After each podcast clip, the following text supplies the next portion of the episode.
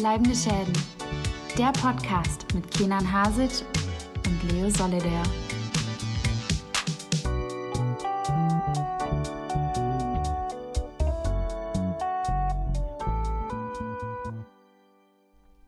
Herzlich willkommen, liebe Zuhörerinnen und Zuhörer. Herzlich willkommen zu einer neuen Folge von Bleibende Schäden. Mein Name ist Leo Solida und neben mir ist der Mann, der eine wandelnde Rocky Horror Picture Show ist, Kenan Hasic. Welcome, welcome. Kenan Hasic freut sich mal wieder, unsere ZuhörerInnen zu einer neuen Folge von Bleibende Schäden begrüßen zu dürfen. Leo, es ist mir wie immer eine Ehre. Ja, Folge 85. Oh ja, oh ja, wir nähern uns der 100. Wir nähern uns der 100. Ich glaube, mit den Specials sind wir fast bei der 100, aber wir wollen ja nicht voreilig werden. Im, Neu Im neuen Jahr äh, sollten wir es auf jeden Fall schaffen. Ja, hoffe ich doch, ne? Also, Mhm. ähm, genau. Wie geht's dir denn, Kenan? Ja, ganz gut, ein bisschen müde von der gestrigen Nacht. Äh, man war natürlich viel unterwegs gewesen, aber ansonsten sitze ich sehr viel am Schreibtisch aktuell. Masterarbeit steht an. Mhm. Und ja, ansonsten wandere ich wie üblich immer durch das noch schöne spätsommerliche Wetter, genieße die feinen Blätter im Herbst und ja, äh, habe da ein, zwei Filme dabei heute, über die wir reden wollen. Das ist doch äh, sehr, sehr schön. Ähm, ich bin auch äh, ähnlich wie du viel am Rumwandeln. Ähm, genieße jetzt noch ein bisschen die letzten äh, Tage des äh, Altweibersommers. Ich, also irgendwie ist dieses Jahr geprägt, dass die dieser Begriff überall fällt, finde ich, sowohl in Podcasts wie auch auf Memes, überall dieser alte Weibersommer-Begriff. Äh, Ja. Keine Ahnung. Äh, so wie das römische Imperium. so wie das römische Imperium, genau. Wie oft denkst du da dran? Äh, so oft. Ja, genau. Ja, ähm, Paul Mescal wird ja auch schon gefragt, ob er häufig an das römische Imperium denkt. Ich meine, als zukünftiger Gladiator kommt vielleicht mal irgendwo hin. Ne? Genau, er meinte auch sehr, in den letzten sechs Monaten habe ich häufig dran gedacht, aber sonst würde ich eher sagen, dass es etwas ist, das, äh, woran mein Vater denkt. Hast Genau. du deinen Vater schon gefragt? äh, nein, noch nicht, aber ähm, Bitte mach das, ich will die. Antwort wissen. wer- werde ich mal machen, ähm, wenn ich mal in nächster Zeit äh, anrufe. Genau, aber ja, ähm, wir verquatschen uns jetzt nicht. Äh, ich bin sonst natürlich viel am äh, Spiele nachholen. Ich habe mir jetzt äh, Spider-Man geholt, das äh, PlayStation-Spiel, und Oh. ähm, genieße mal wieder, zum ersten Mal wieder so nach einer langen Zeit, so ein schönes, äh, ja, ähm, Spiel mal wieder so Open-World-mäßig, so ein bisschen mal reinzuschnuppern immer, wo, wo man auch mal schöne Stunde spielen kann, aber auch mal 20 Minuten, wenn man mal Zeit hat, so ein bisschen, eine Mission mal machen. Äh, hat mir lange Zeit gefehlt. Bin aber ja eigentlich relativ großer Fan von solchen Open-World-Spielen, deswegen, Mhm. äh, ja, bin ich ganz begeistert bis jetzt vom Spiel. Äh, ist ja der erste Teil aus 2018, also ich ähm, hole nur nach, ist jetzt keine Aktualität, aber ja. Ein Nachgeholt-Special. Genau, nach Gold Special. Jetzt ist natürlich die Frage, holen wir uns äh, am Freitag äh, EAFC 24? Ähm, ich glaube nein. Oi, oi, oi, oi, oi. Ja, ich sehe ja schon auf YouTube alle Leute oder Content Creator, die Pack-Openings schon machen und ich mir dachte, und ich mir immer noch denke, wir haben 2023 und ihr öffnet immer noch äh, diese Pokémon-Karten ähnlichen äh, FIFA-Packs Ja. und, gebt, und gebt sogar Geld dafür aus. Ja, das ist ja wirklich immer noch äh, sehr spannend, dass das weiterhin anhält und Leute manchmal 150, 160 Euro, Mhm. äh, also ja, 100 Euro schon fürs Spiel zahlen, dann nochmal 160 oder mehr Ich glaub, ich- Euro nochmal da glaub, wieder ich- reinbauen. Ich glaube, ich habe ich hab, ich hab da mal kurz reingeguckt, um mich mal zu informieren, wie viel die kosten. Ich glaube, 80 äh, Euro kostet ja wirklich so ein Pack, wo du seltenere Karten kriegen könntest. Ja, aber dann so ein Gigapack. Also, also Ja. ich kenne es von früher, so von, von Leuten, die sich da welche gekauft haben. Ich würde mal sagen, so 15 bis 20 Euro pro Durchgang. Da hast du irgendwie so sechs Packs gehabt oder Mhm. sowas. Es ist schon ein ordentlicher, äh, ordentlicher Batzen Geld, der da fließt. Und natürlich äh, versteht man dann, dass manche ähm, Firmen nicht so äh, happy darüber wären, wenn man jetzt regulieren würde und sagen würde, es darf nicht sein, wenn du, äh, ja, schon mal Geld für ein Spiel bezahlst, dann noch so viel Geld irgendwie durch Werbung oder Pay-to-Win zu machen. Das Ja, ist halt es ist krass und dann wundert man sich auch nicht, warum der Karrieremodus bei FIFA zum Beispiel äh, nicht irgendwie ausgebaut wird, aber Ultimate Team, ich weiß nicht, ob es noch so heißt äh, im neuen Spiel nach dem Rebranding, aber dieses Format eben mit diesen Packs, dass das natürlich konstant weiterentwickelt wird, äh, ja, Und da sprechen wir ja auch ein ganz allgemeines Thema an, was ja in der Games-Branche für Jahre äh, immer noch für Aufruhr gesorgt hat. Dieses, du verkaufst quasi unfertige Spiele und äh, entlockst dann quasi diese DLCs, äh, also Sachen, die man downloaden oder später im Verlauf kaufen kann, Patches, äh, die dazu kommen, also Verbesserungen. Und dann kriegst du ein unfertiges Spiel und zahlst nochmal drauf, äh, um das fertige Spiel in Anführungsstrichen zu haben. richtig, oder Season Passes natürlich, wobei die natürlich auch zum Teil coole Sachen sein können, aber manchmal auch wirklich nur, wo du denkst, das hätte eigentlich auch im normalen Spiel integriert sein müssen. Es gab jetzt auch diese sehr äh, empfehlenswerte Doku über CD Projekt Red, ähm, Mhm. die Macher von äh, Cyberpunk, die ja echt durch die Decke gegangen ist, diese ARD-Doku, Ja. wo auch der Begriff des Crunches immer fiel, äh, mit, äh, ja, im Sinne von, du lebst für dein Unternehmen und sobald dein Unternehmen dich bezahlt, gehörst du denen eigentlich, weil, Ja. also klar, wenn ich, mein, wenn ich nur meine Leute bezahle, dann sollten die doch verpflichtet werden können, einfach so bis zum, bis zum Ab, äh, bis zum Absterben jeglicher, äh, jeglicher Emotionen bei uns Ja. eigentlich im Unternehmen zu arbeiten und sich komplett fertig zu machen. Ist doch logisch. Mhm. Ja, Ja. Das, das ist wahr. Aber äh, gehen wir mal weg zum äh, vom Games-Bereich zum Filmbereich. Wir haben nämlich zwei Filme heute dabei, aber wir starten gleich noch mit einer kleinen Sache, über die wir reden wollen. Aber das alles nach einem kurzen Trenner.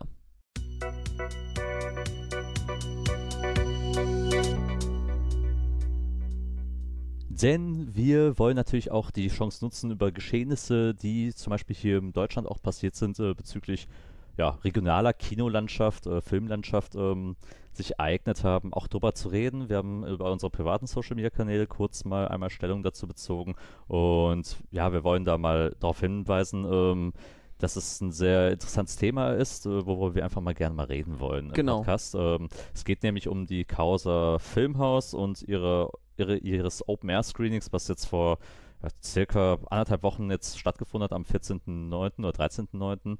Ja, sogar Ähm, noch früher, 5., 6. und 7. September war das. Ähm, Ja. Genau. Äh, wer das Filmhaus nicht kennt, das Filmhaus Köln ist ein, ähm, eine Location beziehungsweise ein, ja, wie ein eingetragener Verein so in der Art, der Filmvorführungen macht und äh, der sehr aktiv ist, auch in Projekten mit Jugendlichen zum Beispiel und Open-Air-Screenings veranstaltet in Köln.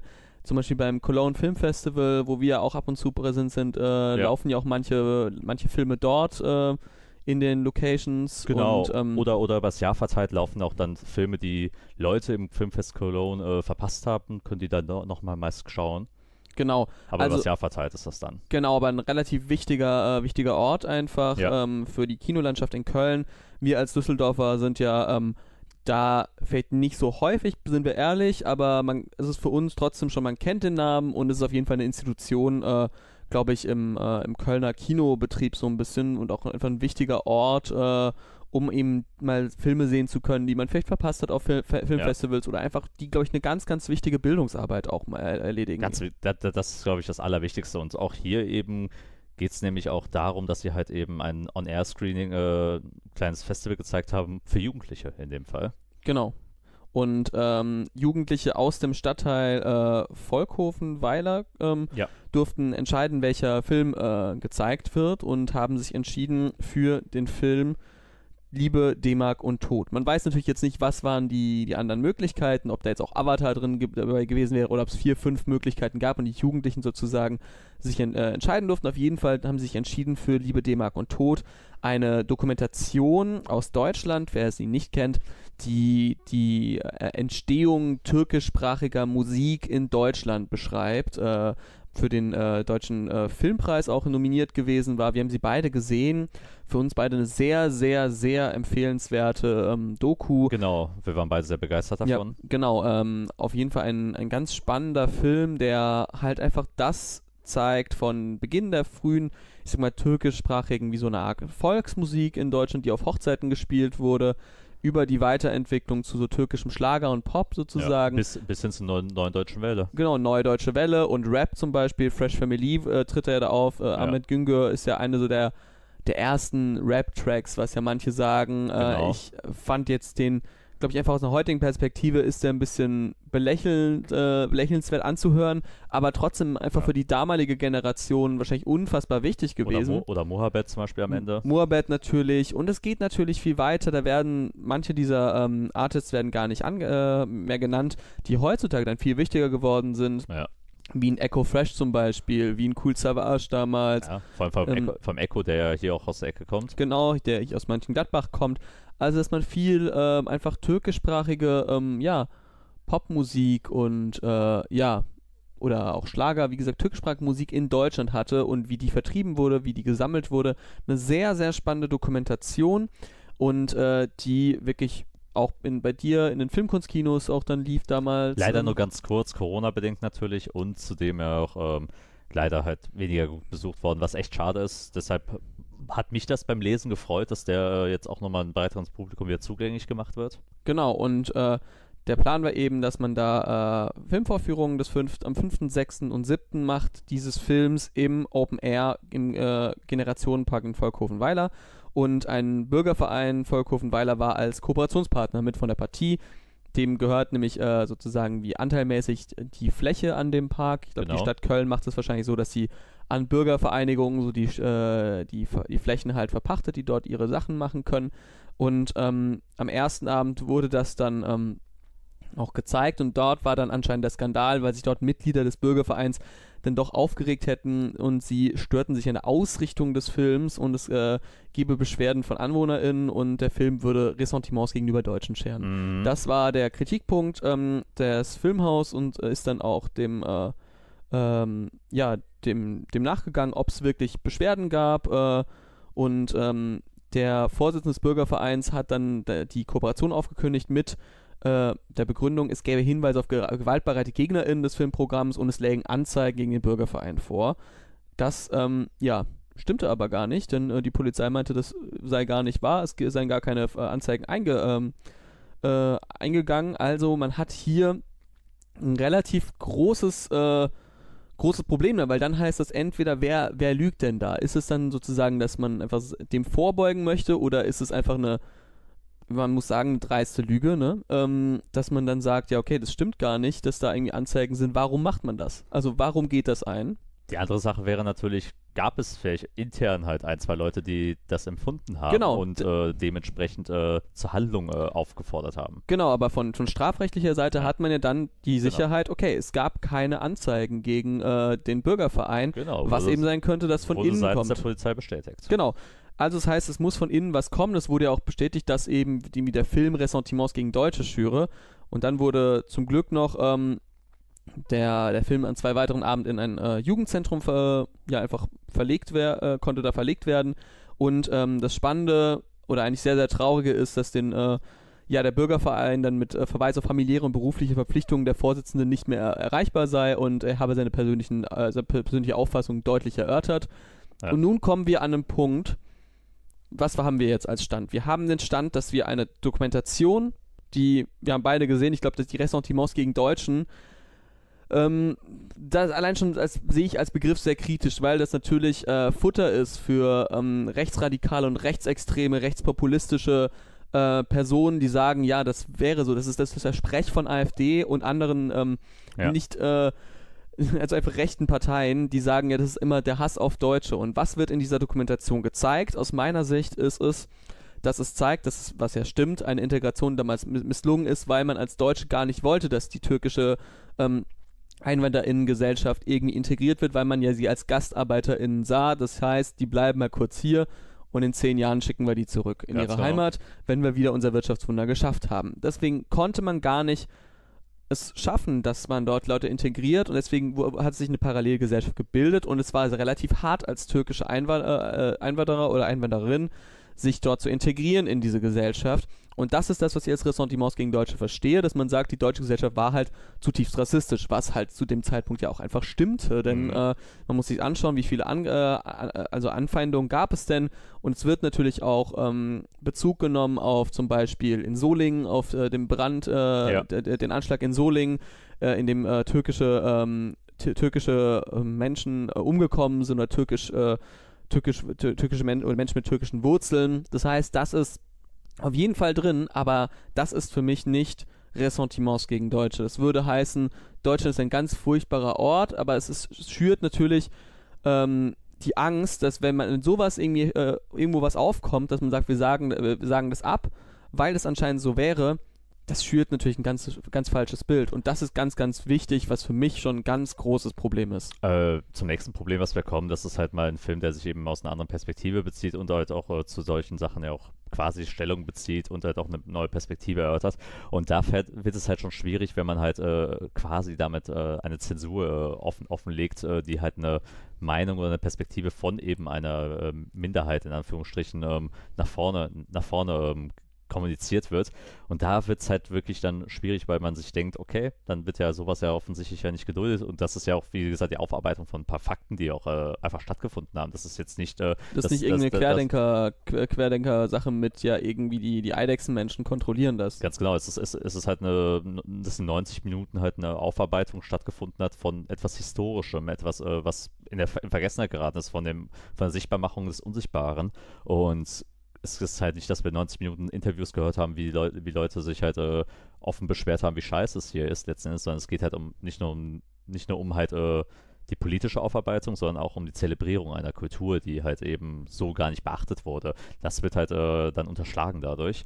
Und mein Problem ist dann halt gerade auch, dass viele Jugendliche wahrscheinlich äh, die selber diese Familiengeschichten auch mit sich tragen. Ich gehe mal davon aus, dass es halt äh, sehr vielfältige äh, ähm, Positionen halt in dieser Jugend auch gibt, die sich diesen Film auch ausgesucht haben. Auch gerade wahrscheinlich sehr viele türkische äh, MigrantInnen oder kurdische MigrantInnen, ähm, die, die in dem Auswahlprozess bestimmt auch dabei waren. Und gleichzeitig dann halt, halt äh, deren Geschichte oder deren Kultur auch dadurch halt äh, ver ver äh, verboten wird.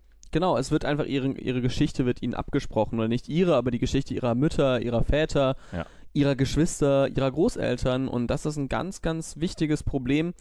Und was sagt es denn aus, dass man hier einfach so einen äh, Bürgerverein, ich denke mal, dass der, ohne jetzt vielleicht zu viel zu wissen, aber ich könnte mir vorstellen, dass so ein Bürgerverein sehr relativ alt ist, weiß, ähm, cis und eher auch konservativ-katholisch, würde ich mal sagen, äh, oder konservativ-christlich. Ich würde es nicht ausschließen. Ich würde es nicht ausschließen. Ich könnte es mir gut vorstellen. Ähm, Vielleicht liegen wir da total falsch, ähm, aber es ist zumindest was, so stelle ich mir so einen Bürgerverein vor, besonders wenn er solche Aktionen dann natürlich einfach, äh, ja, einfach unterbindet und ja.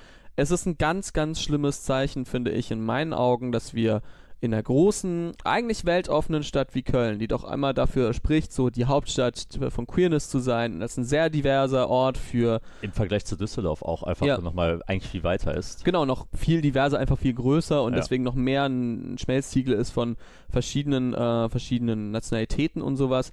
Dass sowas dann so krass unterbunden wird, äh, das ist wirklich für mich ein absolutes Armutszeugnis. Es ist äh, mehr als ein Armutszeugnis für mich. Es ist eine waschechte Bedrohung für eine Art von Kultur und wie ja äh, kulturelle Vielfalt und eine, einfach eine Diversität ermöglicht werden soll. Und ich finde das wirklich ehrlich gesagt absolut beschämend, dass wir über sowas reden müssen. Absolut deiner Meinung. Äh, es fängt halt schon damit an, dass du halt einfach die kulturelle Teilhabe halt äh, dadurch verwehrst. Und mit Kultur fängt es halt an und mit einem Ausschuss davon. Und ich will nicht wissen, äh, welche Möglichkeiten da noch da auch noch äh, gehen können, äh, wenn es um weitere Entwicklungen auch geht. Und das ist besorgniserregend, weil es sind halt, ne, für viele Leute möge das auf den ersten Blick nach einer Kleinigkeit klingen, aber es hat einfach eine große Wirkung, eine große Signalwirkung auch, die dadurch kommuniziert wird, wenn man einfach mal zwischen den Zeilen liest und äh, sich darüber Gedanken macht, wie auch Ne, ohne jetzt äh, groß ausschweifen zu wollen, auch unsere politische Entwicklung auch innerhalb des Landes ja auch stattfindet. Ja, genau. Also ähm, natürlich, ich glaube, wer uns äh, schon länger hört, der weiß, wie wir zu solchen äh, Entwicklungen stehen. Äh, und da wollen wir uns auch gar nicht noch weiter, damit jetzt äh, kurz ähm, da das weiter ausführen. Ich ja. glaube, man, man weiß das. Ich empfehle nochmal allen Leuten, äh, der Song ist auf unserer Playlist, äh, sich Köfte von Absilon anzuhören. Ähm, das war nämlich das, der, der, erste Gedanke, den ich hatte, als du mir das geschickt hast, diese Nachricht, diese ja. Pressemitteilung. Und das zweite, noch viel wichtigere ist, schaut euch Liebe, D-Mark und Tod an. Es gibt ihn aktuell zu kaufen und zu leihen bei Amazon ja. äh, und wahrscheinlich auch bei ganz vielen anderen Anbietern. Äh, es gibt ihn leider gerade nirgends zu streamen, was ich sehr schade finde. Ja. Und es gibt ihn auch nicht auf Blu-ray, sondern glaube ich nur auf einer DVD. Dennoch bin ich der Meinung, schaut ihn euch an. Das ist ein Film, der absolut sehenswert ist und eigentlich müssen wir genau in solchen Zeiten solche Filme nach vorne bringen. Ich fände es zum Beispiel auch super gut, wenn wir in einem äh, Gemeinschaftskunde, Soziologie, auch je nachdem, wie man das, so wie, wie man das Fach halt nennt an, an Schulen, wenn man solche Filme zeigen würde, besonders äh, wenn man sagt, wir wollen über Migration reden, dass man sagt, lass mal sowas anschauen, so ein bisschen. Ähm, ich bin kein Lehrer, aber das wäre mal meine, mein Tipp für, für einen guten Lehrplan. Und äh, ja, wie gesagt, liebe Deutsch, äh, liebe D-Mark und Tod, ähm, für mich absoluter Tipp, schaut ihn euch an. Äh, ja, es ist ein ganz wichtiger ganz wichtiger Beitrag für eine migrantische Sichtbarmachung und ja, also ja, bin ich ehrlich, äh, Fick die Faschisten. ja, und mit diesem Statement würde ich sagen, äh, schließen wir dieses Kapitel erstmal und schauen mal, wie sich das weiterentwickelt und ob, so, ob wir über solche, ja, in Anführungsstrichen Skandale ähm, und Aufruhen ähm, weiter hingehen. Aber wollen wir zu den nächsten Aufruhen gehen? Ja, wollen wir ein bisschen, äh, wollen wir ein bisschen weg vom krass politischen, sondern ein bisschen zum, zum nächsten Aufruhr gehen. Äh, genau. Ja, Kenan, was hast du mitgebracht für uns? Ich habe zwei Filme im Kino gesehen, die du auch im Kino gesehen hast. Richtig, den einen haben wir auch gemeinsam gesehen. Ähm, richtig, richtig. Das war äh, ja ein bisschen kurz, ja, quasi kurz nach äh, unseren gegenseitigen Urlauben und Fahrten, Genau. die wir hatten. Äh, ja, ich war ja in Venedig, wie wir es in der letzten Woche erfahren Ach, haben. du warst in Venedig? Hab ich Ja. gar nicht mitbekommen. Ja, ich wundere wunder mich, warum du überhaupt hier sitzt und äh, mir, mir, mir nochmal dabei zuhören musst.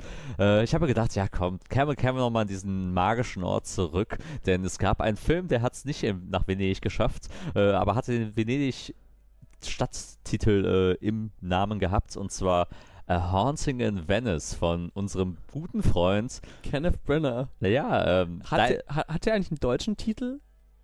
Na, glaub- Tod, in- Tod in Venedig vielleicht? Nee, der Tod in Venedig glaube ich nicht. Das ist ja kein. Das, das wäre das wär jetzt wahrscheinlich noch die, nä- die nächste äh, Übersetzung, die ich mir vorstellen könnte. Aber ich glaube, den hat man nicht übersetzt. Ja, krass, weil man eigentlich normalerweise denkt, dass ja gefühlt alles übersetzt wird in Deutschland, aber Haunting in Venice, äh, genau, äh, Kenneth Brenner, äh, wer ihn nicht kennt, ähm, ja, äh, ich glaube, einige würden ihn wahrscheinlich kennen, spätestens seit äh, Gilderoy Lockhart. Gilderoy Lockhart in den Harry Potter Filmen, dann äh, zum Beispiel natürlich auch Belfast, der vor zwei Jahren rauskam, nee, letztes Jahr rauskam und bei der Oscarverleihung auch nominiert war. Und auch das beste Drehbuch gewann. Genau. Ähm, und ähm, dann noch wegen dem, äh, dem Filmgenre der Filmreihe, wo sich auch Haunting in Venice drin bewegt, nämlich den Agatha Christie-Verfilmung mit ihm als Hercule Poirot. Da Richtig. hatten wir schon als erstes Mord im Orient Express, der 2018, glaube ich, rauskam. Oder Ja. ja. Das ist korrekt. Genau, dann äh, 2022 eben Tod auf dem Nil. Den wir auch in einer Podcast-Folge schon besprochen Genau, haben. der äh, ganz, ganz äh, spannend war, der wahrscheinlich der größte Skandalfilm äh, des letzten Jahres war, aufgrund diverser Verfehlungen seines Casts und Mhm. ähm, dem wohl schlimmsten CGI-Nil aller Zeiten. äh, genau, und nun kehrt Hercule Poirot zurück nach Venedig und ähm, wir sehen hier das, den dritten Teil dieses Franchises.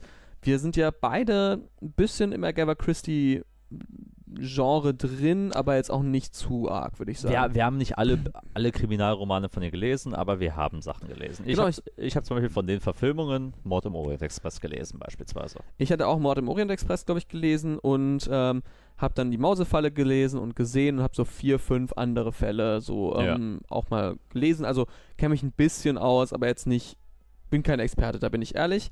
Dennoch äh, waren wir gespannt auf A Haunting in Venice, denn ich mochte ja Tod auf dem Nil irgendwie vom, vom Cast, so der hatte ein paar coole, coole, ähm, ja, so Ergänzungen, die man im Buch nicht hat zum Beispiel. Da Mhm. gab es ein paar coole Figuren, die dabei waren. Ich mochte auch eigentlich wirklich den Cast, der war gut gemacht und Emma Mackey zum Beispiel war super. Ähm, ja, das, der Rest war halt ein bisschen, das CGI war schlecht. Ich hasse halt Kenneth Branagh als IQ Poirot, das ist ein bisschen eins meiner großen Probleme. Besonders im zweiten Teil fand ich ihn wirklich ganz, ganz furchtbar. Und, Er ähm, ist sehr anbiedernd, finde ich. ja, sehr anbietern und für mich als Franzosen ist natürlich immer noch die Sache, der Mann kann, ka- kann halt kein Französisch gefühlt. Also er spricht halt wie ein, wie ein Brite, der Fran versucht Franzose zu sein, der Brite spricht. Und man erkennt es auch, äh, auch finde ich auch als Nicht-Franzose schon Ja. ziemlich gut. Genau, das ist halt das Ding.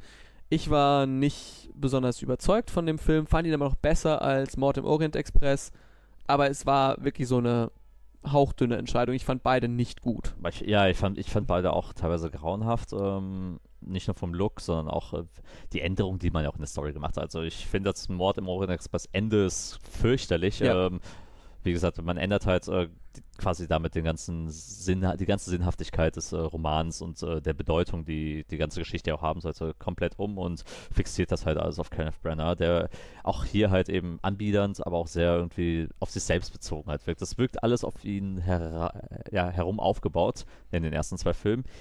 Hier, um jetzt auf Haunting in Venice zu kommen, ähm, der jetzt auch frisch noch in den Kinos läuft, ähm, hat es wie gesagt nicht nach Venedig geschafft. Hat war lange in der Diskussion, dass man den halt mitnimmt, weil er natürlich in der Stadt auch gedreht wurde, vor Ort, muss man natürlich sagen. Also man kriegt auch sehr viel vom Look und vom Gefühl der Stadt auch äh, präsentiert.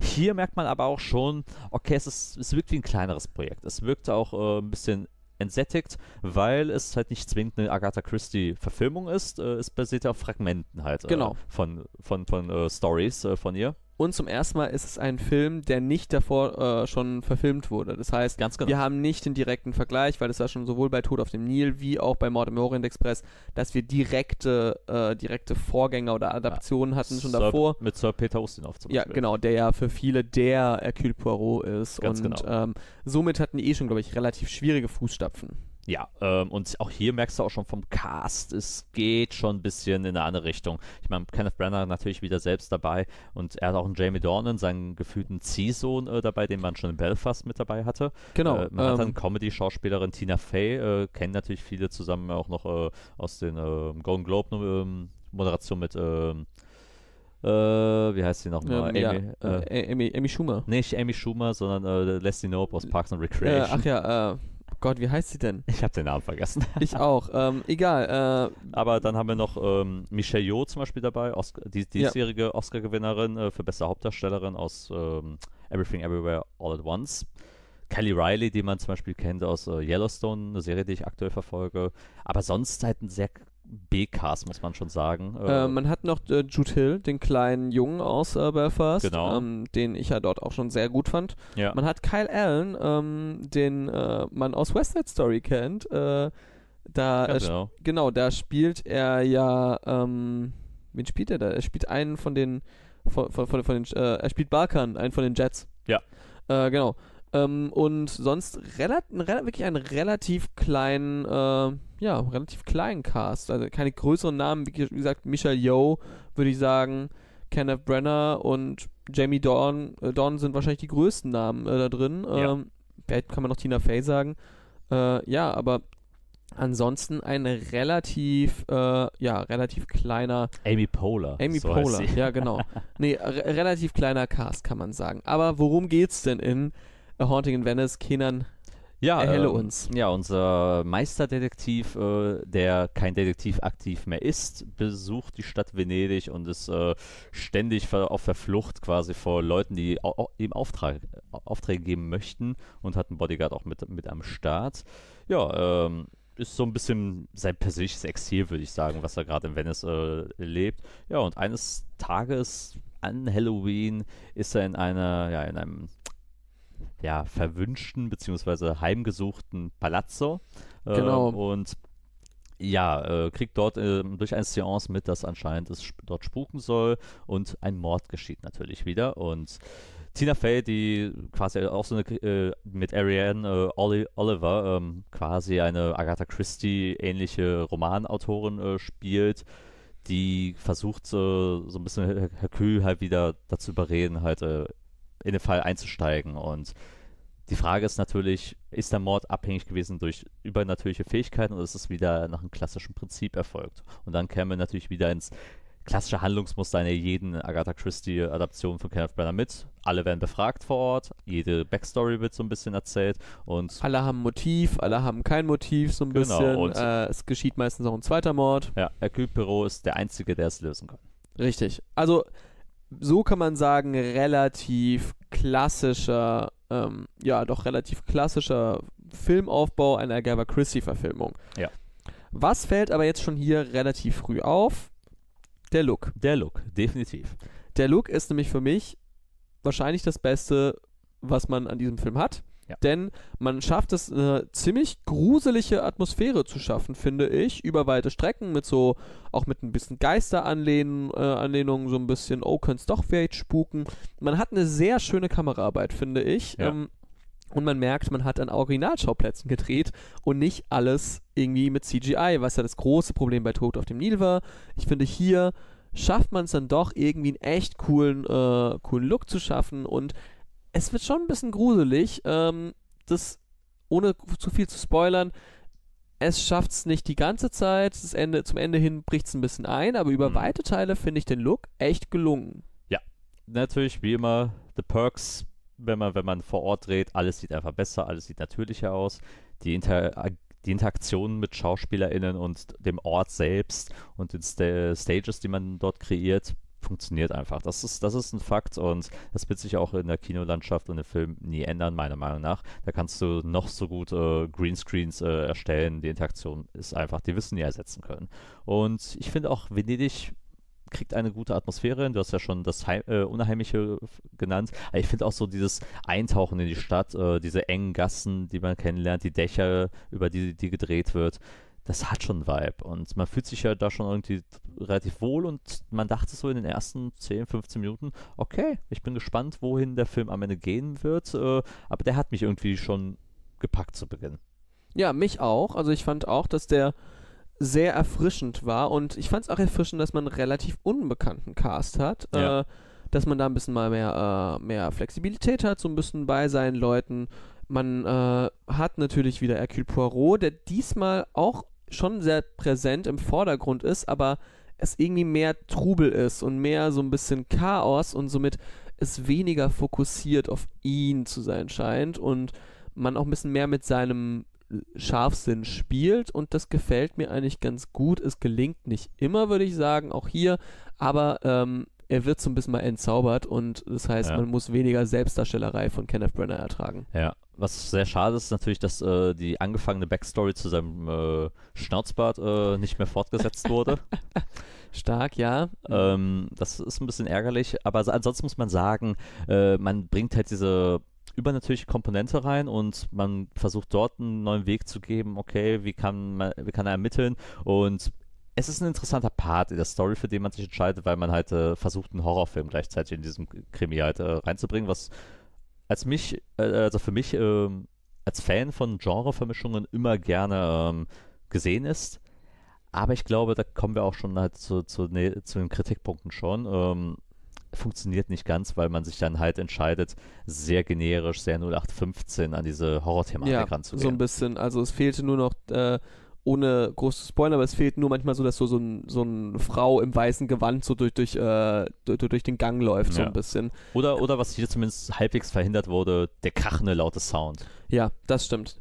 Das stimmt, auch wenig Jumpscares, muss man auch sagen. Äh, dennoch, glaube ich, für Menschen, die so sehr, so die vielleicht nicht so mit Geistern klarkommen, da habe ich ja so ein paar Leute auch so bei mir äh, so im Umfeld, den würde ich dir nicht empfehlen, weil er dann doch mh, irgendwie härter ist, als man denkt, so ein bisschen, bei so einem Mhm. Agatha Christie-Film. Dennoch schafft er es nicht, diesen Horror-Trope bis zum Ende durchzu, äh, durchzuführen. Und das finde ich ein bisschen schade, weil da hätte noch viel mehr rauskommen können. Er entscheidet sich für eine sehr generisch klassische Art, um das aufzulösen. Und das ist eigentlich das große Problem, weil hätte man da gesagt, man, man baut das ein bisschen weniger klischeehaft pathetisch auf, Ja. hätte das ein richtig, richtig guter, stabiler Horror-Krimi sein können. Ganz genau. Und der nächste Punkt, äh, den ich ansprechen würde, ist auch einfach eine generelle Schwäche aller Filme. Ähm, was bei Agatha Christie immer gut funktioniert hat, waren halt die Verhörungen, die Gespräche, wo man halt die Story der Charaktere und die Motive kennenlernt. Hier nehmen sie sich natürlich die Zeit haben sie halt nicht, um alle Charaktere so ausführlich auch zu erforschen, sodass das halt manchmal sehr gehetzt wirkt. Alle Charaktere fühlen sich meiner Meinung nach sehr papierdünn an. Also es gibt halt ein das klare Motiv, was gegeben wird und darüber hinaus existiert dann auch nichts mehr. Und das Mhm. wird dann halt wie, fühlt sich an wie ja, klassische Papierarbeit, die verrichtet wird. Ähm, und so bleibt auch wirklich für mich keine Figur wirklich hängen. Ich meine, du hast mit, mit, mit Ariane natürlich noch eine Figur, die ein bisschen mehr Bezug zu äh, Poirot hat, die eine gewisse ähm, Thematik halt noch mit reinbringt, äh, aufgrund des Romans äh, oder Romane, die sie geschrieben hat. Das ist halt eben eben der klassische Sidekick-Charakter, der halt dann Ja. immer noch dargelegt wird. Wir hatten das ja schon in Tod im Nil auch, wo der natürlich dann auch verdächtig sein kann. Ähm, nur hat man da viel zu wenig draus gemacht und halt eben aus allen Motivcharakteren mehr als zwei, drei Szenen auch nicht gegeben. Also es gibt halt immer diese eine Charaktereigenschaft, die sie haben und die wird dann halt in den Fall noch mit reingebracht. Es wirkt halt wie in diesem Horror-Sequels, ähm, wenn, wenn du dir, du hast irgendwelche Teenager, die haben, die machen halt eine Sache und haben auch eine Charaktereigenschaft und die wird halt, äh, damit sterben sie halt irgendwie. Genau, und da funktioniert es ein bisschen besser, weil hier versucht man manchmal die Story mit denen aufzubauen. Genau. Ähm, in den ersten zwei Filmen hattest du ja Book, äh, Book, ja. als, ähm, als Sidekick mit Tom Bateman, den ich echt sehr gut fand. Der war sehr erfrischend, finde ich, in den Filmen. Ja. Ähm, hier Ariane Oliver fun funktioniert für mich weniger gut. Ansonsten, was bleibt einem noch zu sagen? Kann man den Film sehen, wenn man die beiden Filme davon nicht gesehen hat? Ich sage ja. Ja, auf jeden Fall, äh, weil keinerlei Bezug halt auch zu den anderen Filmen genommen wird. Genau, also wenn man ganz kurz weiß, wer ist Hercule Poirot, das genügt so ein bisschen, Ja. ne, so Meisterdetektiv. Mehr brauchst du auch nicht. Es ist ein bisschen wie bei Knives Out, das weiß man ja, das ist ja auch ähnlich. Du brauchst jetzt nicht den ersten gesehen haben, um den zweiten zu sehen. Ja. Ähm, auch hier war, halt, wie gesagt, es ist ein eher an, äh, ein, ein anthologisches Franchise, würde ich mal sagen. Du hast ein paar Figuren, die wieder auftauchen. Und ich würde sagen, die, die Geme oder die, ja, das Vorwissen braucht man bei Tod auf dem Nil mehr, äh, wenn man Mord im Orient Express nicht gesehen hat, als hier, wo man doch sehr unbefangen da reingehen Man kann. ist sehr losgelöst von Ja. allem, was vorher passiert ist. Nur die Frage ist, empfehlen wir äh, Haunting in Venice? Wem könnte man das empfehlen? Ich sage, klar, Agatha Christie-Fans, die ein bisschen mehr Horror auch vertragen, ist okay. Leute, die Ähm, gerne Whodunits äh, sehen, Ja. werden wahrscheinlich nicht so abgeholt werden. Ja, besonders wenn, also zumindest wenn sie die klassischen Whodunits von Agatha Christie mehr mögen. Ja. Dennoch äh, bin ich so, dass ich sage, es ist jetzt keine, keine ganz schlimme Entscheidung, wenn man hier den, äh, den Film sich anschauen will. Ich, Aber- ich würde persönlich sagen, kann man auch abwarten, bis der im, im Heimkino läuft. Schaut ihn euch eher, eher dann auf Disney Plus an, wenn er im Streaming rauskommen wird. Das ist ja schon bestätigt, dass er Ja. wahrscheinlich im Ende des Jahres Ich glaube, oder Anfang des ja, nächsten Jahres Dezember, Januar sind, glaube ich, das, was meine Quellen sagen. Genau, und wartet da ab, geht dafür jetzt nicht extra ins Kino, das lohnt sich auch nicht, trotz der schon doch ansprechenden Schauwerte. Genau, also für mich ist es auf jeden Fall der stärkste der Brenner ähm, Poirot-Verfilmung, aber ja. Also ist es jetzt auch kein Meilenstein. Ein Kollege von mir hat gesagt, das, was äh, Baz Luhrmann für, für uns ist, ist ähm, Kenneth Branagh für ihn. oh, also ein grandioser Regisseur, der äh, niemals einen schlechten Film gemacht hat. Richtig. Herrlich. Wenn wir aber schon sind beim Thema Filme, die man im Kino sehen sollte, Ja. haben wir einen zweiten Film dabei, wo wir uns die Frage stellen, sollte man den im Kino sehen? Mhm. Es ist Fallende Blätter. Oder auf Englisch Fallen Leaves. Genau, von Ari Korismaki. Korsmaki, genau. Korismaki. Äh, ja, ähm, du warst nämlich ja auf der NRW-Premiere des Films. Ganz ähm, genau. Genau. Äh, wie war die denn so? Och, äh, es war ganz nett, es war in Köln im Odeon-Theater. Mhm. Ähm, ein auch kleines, bescheidenes ähm, Arthouse-Kino mit einem großen Saal. Mhm. Ähm, oder zumindest habe ich halt äh, da nur einen großen Saal erkannt. Ähm, war sehr schön, es war nett eingerichtet. Ganz interessant war natürlich ähm, so die Aufmachung, weil man halt auch ein Konzert geplant hat von Ach ja, jetzt, jetzt, jetzt kommen wir, jetzt kommen wir wieder, Mhm. wie- wieder, wieder zum großen Thema. Ähm, wie spricht man, wie spricht man Namen aus? Mostititüt, würde ich sagen. Ich ist so 100 pro falsch, aber ein Duo, äh, also ein weibliches Duo aus Mhm. Finnland. Äh, Im Venedig habe ich mit einer Person geredet, die die gerne hört und hat sie quasi so ein bisschen mit den äh, finnischen Spice Girls verglichen. Z ihr müsst euch vorstellen, zwei Frauen, die ähm, mit blonden Haaren, großen, großen Sonnenbrillen und Blumenkleidern auf der Bühne stehen, äh, Gitarre und ähm, das Keyboard an, anschmeißen und äh, Synthie-Pop Pop-Musik ähm, abliefern, die durchaus ernste äh, Texte ansprechen. Ich finde das spannend, dass dieser Spice Girls-Vergleich, der, der, der schwirrt mir immer noch im Kopf rum. Und ich, ich bin ehrlich, ich sehe den nicht bis Ich- jetzt. Also, Äh, Ich habe auch keine, keine Ahnung, wo ich her, wo, woher dieser herkommt, aber ich fand's memorable genug, um das jetzt einfach mal so zu nennen. genau, ja. Äh, aber ähm, ja, du hattest die beiden auch noch im, im Konzert gesehen. Das hast du ja schon letzte Folge äh, erzählt. Genau. Ne? Ähm, genau. Äh, Sie klingen auch beide sehr gut, äh, haben auch im Film natürlich auch eine aktive Rolle, also nicht als Charaktere, aber die treten als äh, Gruppe auch in einem Film auf und spielen einen Song, äh, den Song, den wir auch in der Playlist äh, reingebracht Richtig. haben. Und genau. Aber abseits dieser Premiere natürlich, worum geht es? Wer ist überhaupt Aki Kaurismäki äh, natürlich Ja. auch? Äh, für viele bestimmt auch erst seit diesem Film halt wirklich auch ein Begriff geworden. Es ist nämlich ein Regisseur aus Finnland, natürlich vielleicht der größte Regisseur, den sie do dort äh, jemals hatten, weil der auch international, europäisch, auch in der USA erfolgreich unterwegs war. War im Ruhestand, kehrte, ist, ist jetzt in Cannes für dieses Jahr, für diesen Film auch äh, zurückgekehrt und wurde auch ausgezeichnet mit der Goldenen Palme. Ja.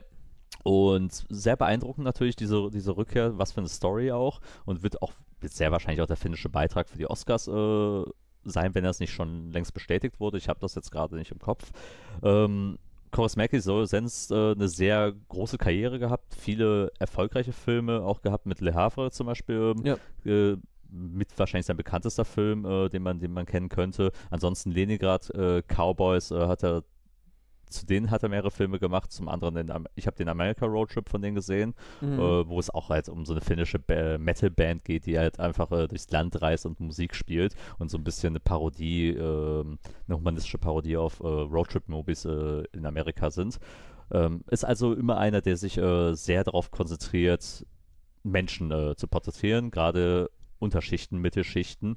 Ähm, äh, das- Proletariat eigentlich generell, würde ich sagen. Genau, das Proletariat, weil bei ihm geht es halt sehr um den tragisch-komischen äh, Bezug dieser Alltagsrealitäten. Und das finde ich, wenn, du, wenn man Filme von ihm gesehen hat, merkt man das allein schon am Look der Menschen, äh, weil er sich sehr darauf konzentriert, einen sehr authentischen Look zu bieten, einen sehr nahegehenden, weil man hier eben nicht diese klassische Abbildung von der Unterschicht hat, die alle mit strahlenweißen Zähnen äh, dran wirken, wo du siehst, dass Make-up drüber gelegt wurde, sondern die Leute fühlen sich wirklich an, als ob man nachts in eine Bar geht und viele verlorene Seelen auf einmal trifft, die irgendeine Geschichte dahinter haben. Und er verpackt das eben in einem sehr humanistischen, sehr humoristischen Gewand und versucht eben mit diesen Menschen zu sympathisieren und denen halt auch eine interessante Geschichte zu geben, ohne wirklich pathetisch dabei zu wirken, sondern einfach wirklich äh, Stories aus dem Leben äh, zu ergreifen. Und dahingehend haben wir auch äh, Feine Blätter. Das ist eben auch eine Geschichte, die sich genau darauf konzentriert. Es ist eine Romanze, äh, die, die erzählt wird, aber Ein, eine Tragikomödie. richtig, in einem sehr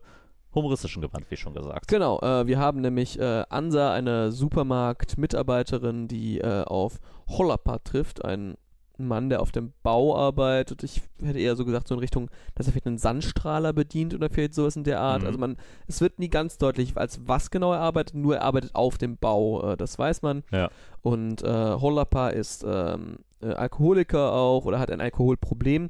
Ähm, und Ansa wird gekündigt und sie treffen aufeinander und es entsteht so eine, eine Romanze, eine Liebesgeschichte, die äh, antizyklischer kaum erzählt werden könnte in der Mhm. heutigen Zeit. Ähm, ich möchte gar nicht so viel über den Film erzählen von der Handlung, weil da kann man ohne zu spoilern sagen, es ist jetzt kein, kein Epos, wo über vier Stunden äh, alles abgezeichnet wird. Es ist ein, ein Film, der von den kleinen Dingen lebt. Es ist eine Boy meets Girl Geschichte und beide hab, tra tragen, tragen ihr Päckchen mit dabei und versuchen zueinander irgendwie zu finden. Und Ja. das Leben stellt denen natürlich ein bisschen die Hürden auf. Genau, und das immer mit einem doch äh, ob aller Tragik und äh, ja, Negativität doch einem sehr schönen, äh, ja, äh, komödiantisch-humoristischen Ansatz. Genau, das zwinkernde, lachende, weinende Auge. Richtig, genau. So kann man sagen. Ähm, was äh, kann man denn sagen? Was hat mich denn an dem Film so begeistert? Ich fand, wie gesagt, den Look, den du schon angesprochen hast, sehr interessant, denn man muss sich vorstellen, äh, es wird anhand von verschiedenen Sachen deutlich, dass dieser Film ähm, in 2022 spielt, Mhm. aber es wird ansonsten mit der Kamera, mit der Farbkörnung und sowas, könntest du denken, das ist ein reiner Werner Fassbinder-Drama aus den 80ern oder 70ern. Ja, total. Und ähm, das finde ich sehr spannend. Auch es wird häufig auf Technologie verzichtet in viel, vielerlei Hinsicht. Ab und zu kommt mal ein Laptop oder ein Smartphone äh, zum Einsatz, aber sonst ist das ein Film, der irgendwie losgelöst von der Zeit scheint und Ja. das hat mich irgendwie total überrascht und irgendwie mitgenommen. ja, auch gerade so die Look und der Interior der Wohnung und da, du merkst halt direkt, okay, das ist europäisches Kino, mit dem du dich auseinandersetzt. Alles ist nicht hyperstilisiert, sondern es hat seine eigene Ästhetik, die halt irgendwie total schön einfach wirkt. Also allein, wenn du Ansatz Wohnung siehst, die, wie, die, wie die Farben halt der Wände gestrichen sind, wie die Wohnung angeordnet ist. Es hat so, es hat, es hat eine eigene Ästhetik, aber gleichzeitig weißt du, okay, das ist halt trotzdem eine Wohnung, äh, die glaubhaft aussieht als von einer Person, die gerade wirklich am Existenzminimum lebt. Total. Und äh, es hat einen sehr skandinavischen, nordischen Stil. Also ich äh, habe ja ein paar Verbindungen nach Estland und war ja dort mal in ein paar Wohnungen, so auch aus der Mittelschicht. Und es sieht ungefähr auch so aus, finde ich. So ein bisschen. Mhm. Das hat man sehr gut getroffen. Also das ist da ist jetzt nicht groß äh, stilisiert, als es muss jetzt gezwungen auf Mittelschicht get äh, ge- getrimmt werden. Ja. Das fand ich sehr, sehr positiv Und- überraschend und erfrischend. Und das schlägt sich auch durch den Film durch. Allein, wir gehen ja auch sehr oft in, in Bars, in Karaoke-Bars beispielsweise auch, äh, wie dort alles eingerichtet ist. Auch hier StatistInnen, ähm, die, die eingesetzt werden, die sehen aus wie wirklich, als ob Mäcke sie wirklich auf der Straße angesprochen hätte, gesagt so, ey, brauche ein paar Leute im Film und du wärst so einer, der, der irgendwie da reinpassen würde. Anders, mir ist halt immer so dieser Vergleich zu der Goldene Handschuh zum Beispiel von Fatih Akin eingefallen, mhm. wo du ja auch äh, immer so Ausflüge in eine, Kneipe, in, eine, in eine Hamburger Kneipe hattest. Und da hatte ich immer, immer so das Gefühl gehabt, ja, man versucht da auch so einen gewissen Look zu treffen, eine gewisse Ästhetik und auch eine Optik äh, von den Menschen. Aber da wirkt das halt irgendwie, als ob du schönen Menschen halt äh, Sachen äh, ins Gesicht getan hättest, um halt äh, quasi so die Schönheit der Abscheulichkeit halt so ein bisschen zu zeigen. Äh, hier finde find ich, wirkte das alles schon ein bisschen natürlicher. So ja, Bereich. genau. Natürlich sind es wieder zwei verschiedene Ansätze, Natürlich. muss man sagen. Aber ähm, das vielleicht so als Vergleich einfach mal ja, zu haben. Genau, ähm, das fand ich auch. Äh, ich fand auch ähm, den, die ganze Geschichte und das ja, die, äh, die Natürlichkeit und das Minimalistische, was in dieser Geschichte ja. ähm, geht, fand ich so super toll. Auch für Menschen, die zum Beispiel sagen, Kinofilme sind mir zu lang, der Film dauert 81 Minuten und äh, er erzählt dennoch eine sehr gute Geschichte, sehr kompakt, was äh, für mich immer ein, äh, eine Meisterleistung ist. Das ja. Äh, gelingt hier sehr gut. Hat mir sehr gut gefallen, ja. Ähm, und es zeigt eben wieder hier sehr spannende und natürliche Personen, was mich auch äh, sehr begeistert hat. Zum einen kommt auch noch dazu, also schon mal unser Publikum auch gerichtet, geht in diesen Film rein, lasst euch nicht äh, abschrecken dafür, dass jetzt wenig geredet wird, wenig Sound äh, in, in, den Film mit reinfließt, also Sound im Sinne von Score-Musik. Genau, du hast jetzt keinen äh, Soundtrack äh, aller Hans Zimmer, der dir alles zuballert. Genau, sondern äh, versucht euch mal in diese Perspektive reinzusagen, ihr folgt Menschen in ihrem alltäglichen Leben, ihr verfolgt dieses mondäne, wie man, wie man da, mhm. äh, wie man so schön sagt, und schaut mal an, wohin sich das bewegt, äh, wie Charaktere halt auch mit Blicken, mit Bewegungen, Gestiken und Kleinigkeiten ähm, sich da ihre Beziehung zueinander entwickelt, ohne dass man große Worte verlieren muss. Weil manchmal sitzen die halt auch einfach da und sagen, die Wohnung ist schön, danke. Das ist, das ist, das ist zum Beispiel äh, eine Konversation. Dann passiert zwei Minuten eben kein großer Dialog, sondern die schauen sich an. Und dann sieht man, sie wird da die Geschichte darüber erzählt. Und das macht halt eigentlich die Schönheit auch im Kino aus, finde ich, wenn halt äh, große Momente halt durch mit wenig erzeugt werden können. Mhm. Und mein persönliches Highlight ist auch eben quasi das der musikalische Bruch, der stattfindet, wo eben das Duo im Film spielt. Es gibt eine Entwicklung äh, des Hauptcharakters ähm, und wenn die Musik einsetzt, im Untertitel der auch, auch der Text zu lesen ist, äh, worum es in dem Song geht und dann so eine, das erste Mal wirklich eine Nahaufnahme dann stattfindet mhm. von, von einem Gesicht und du merkst, okay, das packt mich jetzt gerade, da steckt gerade so viel Emotion dahinter, dieser Gedankenprozess, den der Charakter durchläuft und da denkst du, da, dafür gehst du ins Kino halt, dass du dich halt irgendwie auf so eine simple Art und Weise berührt werden kannst und das ja. doch irgendwie komplex wirkt.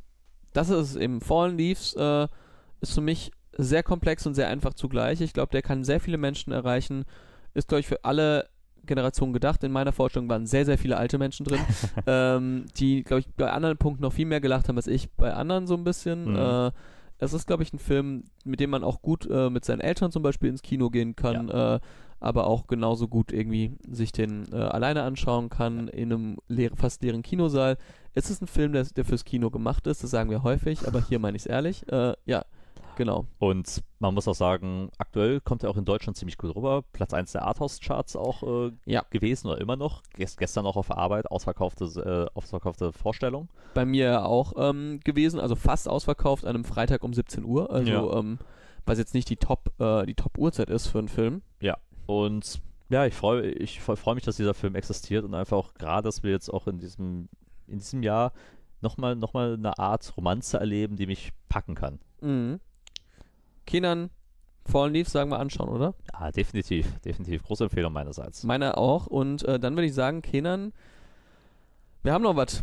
Wir haben noch was. Äh, wir gehen, äh, ja, wir gehen wieder zur Musik, aber bevor ja. wollen wir natürlich die üblichen Formalia machen. Mhm, geben Sie mir die Formalia, Herr Hartwig. Ganz genau. Also, liebe Leute, wenn ihr uns weiterhin fleißig auf Spotify hört, gebt uns natürlich immer auch eine gute Bewertung auf allen gängigen Podcast-Plattformen. Spotify, wie bereits schon erwähnt, Apple Podcasts, Google Podcasts, Amazon Music, mhm. Deezer und so weiter und so fort. Alle möglichen Pocket-Picks, äh, die, wir, die wir da für euch vorrätig haben. Abonniert uns auch gerne auf Instagram, folgt unseren Updates, die immer, immer mal wieder kommen. Wir hoffen, dass wir da irgendwann mal Struktur entwickeln und da mal einfach mal öfter posten. Bleibende Schäden, also bleibende Unterstrich Schäden mit AE auf unserem TikTok-Account, wo wir auch bald wieder zurückkehren werden nach unserer Sommerpause.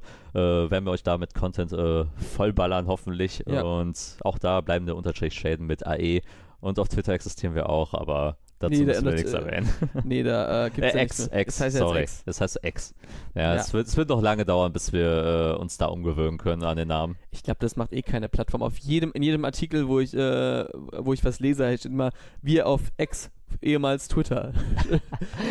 ja, ja, es, es, wird immer Menschen geben, die, die auch diese ganze Transition halt äh, verpasst haben. Ja, aber lass uns nicht über Twitter reden, das kriege ich nicht auf. Lass uns über die Playlist reden. Wir bleiben mit Traction-Playlist, yes. gibt's auf Spotify. Könnt ihr gerne abonnieren und ja mal wieder einige gute Songs, äh, die wir da draufpacken können. Also ich könnte, ich könnte theoretisch zehn Songs da draufpacken. Äh, es, gibt, es, gibt so viel auf jeden Fall. Ich habe jetzt aber eine Idee, Leo. Und zwar, lass uns doch mal bitte, und jetzt nicht, weil ich jetzt gerade hier vom Sofa aufstehe, tanzen, sondern ähm, Lass uns auf den Boden legen und Paula Hartmann hören. Ja, ähm, aber ich habe gedacht, lass uns doch einen gemeinsamen Song pro, pro Folge mal wählen, den wir, wo wir beide immer überzeugt sind, dass er in diese äh, Folge reingehört werden sollte und wir und nennen es den Tipp der Woche. Nein, The Certified Banger. Den Certified Banger, ich ja. finde ich gut. Der Certified Banger, ja. der, also der erste Certified Banger, Folge 85. Genau. Der erste Certified Banger ist, glaube ich, klar. Ja. Äh, ich habe sie gerade schon genannt. Paula Hartmann mit schwarze SUVs. Ähm, ja, also was soll man sagen? She's, äh, she's back. She's back. Ähm, wer diesen Podcast länger verfolgt, weiß, dass wir sehr große Fans der deutschen Musikerin und Schauspielerin Paula Hartmann sind. Ähm, ja. Manche würden sogar sagen, dass wir äh, extreme Fans sind. Ähm, die Spotify-Stats sagen es anders. Ich glaube, wir sind nicht in den Top 3 dieses Songs, weil da gibt es Leute, die haben den, glaube ich, innerhalb des ersten Tages 400 Mal gehört. Ja, ja. Ähm, das haben wir nicht, aber ich glaube, das ist auch etwas. Das wird das äh, bei, bei, einem anderen Song wahrscheinlich passieren, der bald rauskommt. Das ist, nee, aber das ist äh, einfach getürkt, weil ich habe ich hab das ausgerechnet. Das heißt, er hätte die ganze Zeit laufen müssen. Also, das heißt, die, die lassen ihn nachts weiterlaufen, einfach um mhm. auf der 1 zu sein. Äh, kann man machen, ja, aber auf jeden Fall, wir sind große Fans und äh, ich habe sie dieses Jahr live noch gesehen auf dem Highfield Festival und da hatte sie schon zwei Songs gespielt des neuen Albums. Äh, du bist auch schon Fan von einem, ähm, der bald rauskommt und ja. Äh, wir wussten, dieser Song Schwarze SUVs kommt bald raus. Äh, auf TikTok gab es immer so ein paar Snippets ähm, und ich war so, okay, cool.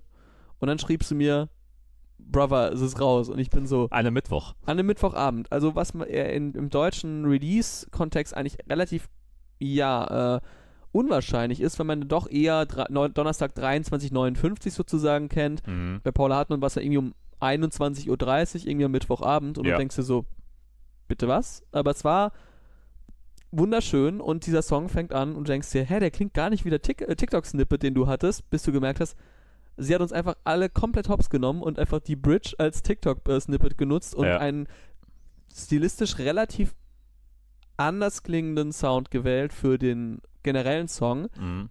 Trotzdem beides super coole Sounds, die sich auch gut verbinden. Ja. Und ich war sehr geflasht, sowohl musikalisch wie auch äh, textlich. Für mich eine sehr, sehr, sehr gute äh, ja, sehr gute Möglichkeit, hier einfach eine schöne Geschichte zu erzählen mit einer mal wieder sehr Paula Hartmann-typischen Thematik. Total, total. Äh, Sounds, Text und die Atmosphäre, die sie halt in den Songs katapultiert. Ja, die sitzen einfach und, keine Ahnung, es, es, es ist einfach so eine dieser KünstlerInnen, äh, die, bei der ich immer so Gefühl habe, sie kann mich aktuell nicht enttäuschen. Äh, die trifft irgendwie immer mein Gemüt. Und sie trifft auch einfach einen den Nerv der Zeit aktuell, muss man auch einfach sagen. Äh, wenn man denkt, auch jetzt gerade sehr erfolgreich, wenn man einfach schaut, 1,1 Millionen Spotify-HörerInnen im Monat. Das, äh, im Monat, das ist mehr als einige Bands und ja. wenn man so vergleicht zu Bands wie zum Beispiel Kraftklub 1,7 Millionen, das ist, äh, das ist nicht mehr weiter von entfernt. Das ist nicht mehr weit davon entfernt. Sie ist auch einfach eine relativ große Künstlerin geworden im letzten Jahr, hat einen unfassbaren Durchbruch. Skyrocket. Äh, Skyrocket. So ich glaube, es gibt wahrscheinlich nur eine weibliche Künstlerin, wo ich sagen würde, die hat es noch schneller geschafft als sie und das ist Nina Chuba. Ja. Ähm, aber sonst. Äh, wie, viel hat sie denn gerade? Ich check das eben kurz mal im Vergleich. 4,3. Also, das ist ja. schon natürlich eine andere Hausnummer. Also, dieser wird durch die Decke gegangen, halt ja. natürlich auch damals durch Wildberry Lillet, aber einfach, äh, Paula Hartmann, wirklich, wirklich ganz, ganz tolle Musikerin. Äh, ich freue mich sehr, wenn ihr Album rauskommt. Ja. Und, äh, und nächstes Jahr auf, ihr, auf ihre Tour. Genau, da haben wir schon Tickets, wir freuen uns drauf.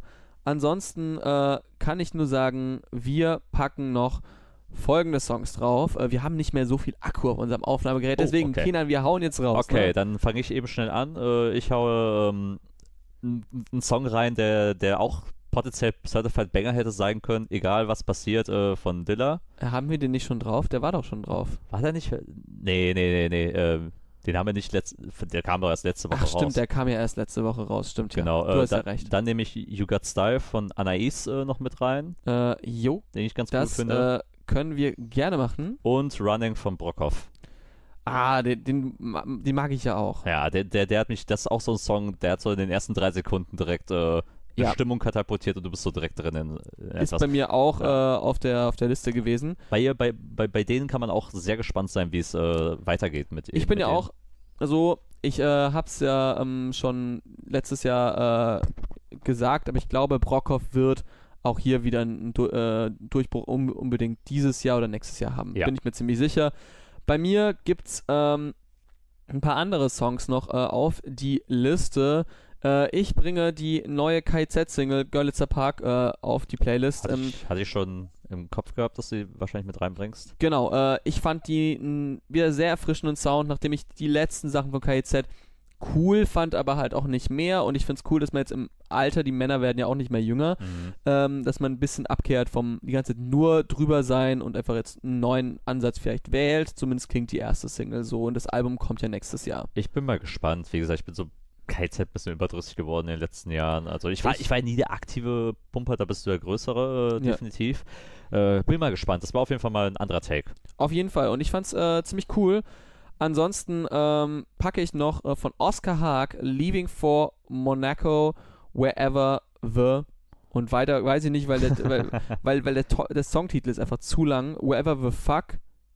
Und weiter wüsste ich nicht, wie er heißt. Ich finde, ich find, lass, lass es offen. Wherever the fuck, ja. Ja. Klar, ähm, genau. Ähm, ich pack den einfach da drauf. Ähm, fand ich sehr, sehr cool. War in meinem Mix der Woche. Ähm, Finde ich ja generell manchmal ein cooles Konzept von Spo- Spotify. Ja. Und ähm, ich packe noch einen letzten Song da drauf, nämlich von den Dives Tomorrow. Packe Oh, ich drauf. ja. Ähm, sehr, sehr schöne Single, hat mir sehr gut gefallen. Und dann würde ich sagen, Kenan, es war mir eine Folge. Eine Folge. Ja. Freu eine- Freude 85 ist im Kasten. Jawohl, wohl, die freudige 85 ist erreicht. Wir freuen uns auch auf unsere nächste Episode, die wir aufnehmen werden. In zwei Wochen. Yes. Und wir hoffen auch, dass ihr wieder dabei seid und einschaltet. Ja, dann bleibt mir nichts anderes zu sagen als Kenan. Das war sehr schön mit dir und das war eine neue Folge von Bleibt Bleib bestehen. Schäden.